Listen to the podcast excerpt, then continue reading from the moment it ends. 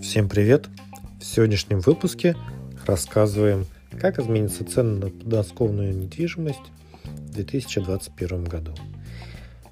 Все мы знаем, что в связи с сложившейся ситуацией с пандемией многие люди ринулись покупать загородную недвижимость, в связи с чем спрос на нее резко вырос в прошлом году и цены тоже поднялись.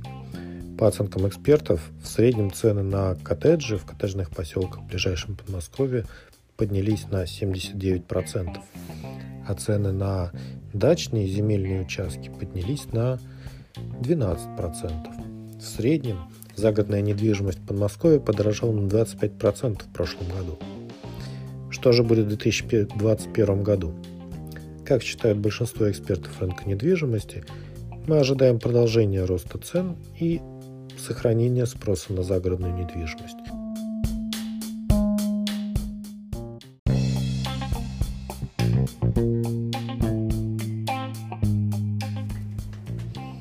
Продолжаем новости загородного жилья.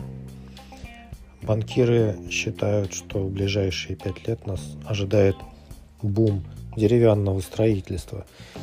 По оценкам Россельхозбанка, который ввел несколько программ ипотеки для индивидуального жилищного строительства, в 2020 году порядка 41 тысячи сельских кредитов было выдано на сумму более 80 миллиардов рублей.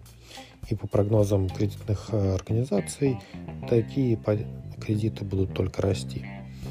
Опять же, введенная программа льготной ипотеки для индивидуального жилищного строительства, а также так называемая сельская ипотека, все это вместе стимулирует спрос на такого рода строительство. И по статистике Дом РФ около 68% россиян считают идеальным типом жилья частный загородный дом. На это наложилась, конечно же, и ситуация с коронавирусом, но и в целом преимущественно сельский характер местности в нашей стране.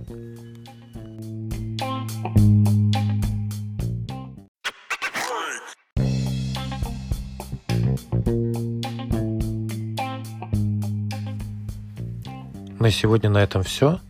Подписывайтесь на мой подкаст.